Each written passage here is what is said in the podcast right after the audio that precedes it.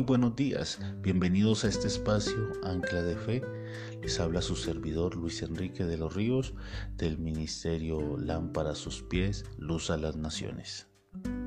Quiero invitarte a reflexionar en esta mañana sobre algo muy especial que sucede en nuestras vidas, pero es algo que en verdad nos marca y son esas promesas de Dios, esas promesas de Dios que tal vez Muchos hemos podido pensar, pero se demoran en cumplir o no se han cumplido.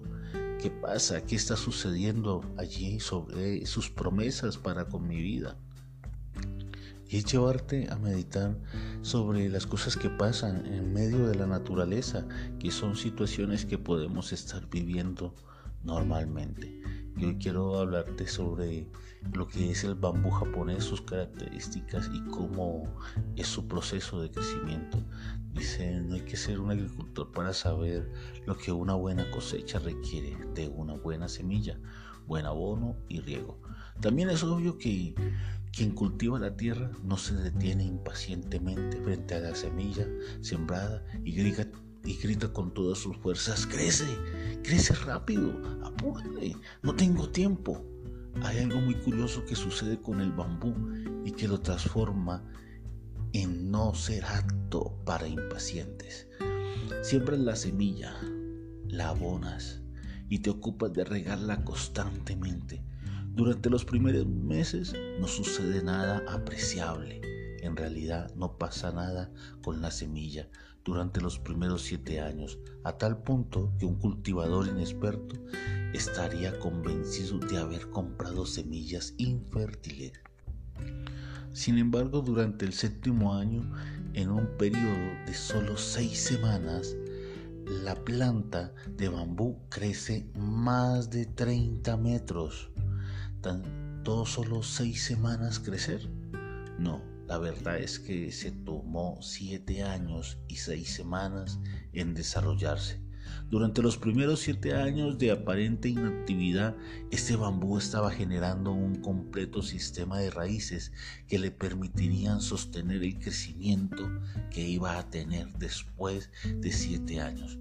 Sin embargo, en la vida cotidiana, muchas personas tratan de encontrar soluciones rápidas, triunfos apresurados, sin entender que el éxito es simplemente resultado del crecimiento interno y que éste requiere tiempo.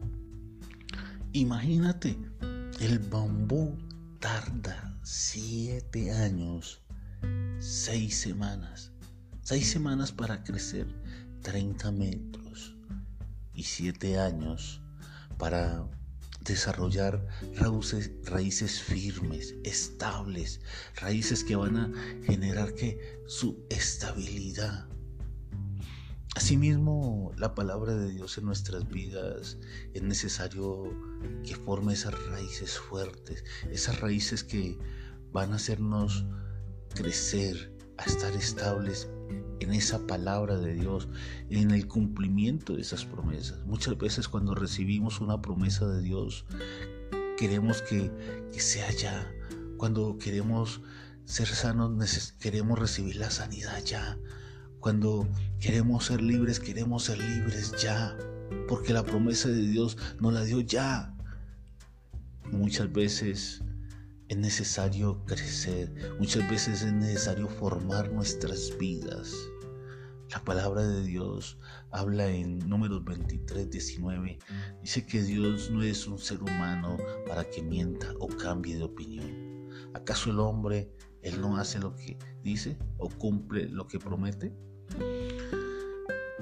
Y 2 Corintios 1:20 dice, porque todas las promesas de Dios son en él sí y en Él amén, por medio de nosotros, para la gloria de Dios. ¿En quién son las promesas de Dios? Sí, en Jesucristo, porque Jesucristo entregó tu vida por la tuya, por la mía, y a eso es que Dios quiere que vamos, a que descansemos en Él y nos formemos y conozcamos su palabra y la vivamos. Quiero invitarte a que le demos gracias a Dios por este tiempo. Padre Dios, gracias te damos por este tiempo. Gracias por tu palabra, Señor. Y enséñanos, Señor, a que tu palabra cumpla ese proceso de formación y de transformación en nuestras vidas, Señor. te alabamos, te bendecimos y te damos gracias por este nuevo día, por esta nueva mañana, donde sabemos que tu palabra va a ser una realidad en nosotros. Gracias Señor, te alabamos y te bendecimos en acción de gracias. Amén. Muy bien, familia, se despide de ustedes en esta mañana su servidor Luis Enrique de los Ríos del Ministerio Lámpara a mis pies, luz a las naciones en este espacio Ancla de Fe. Bendiciones.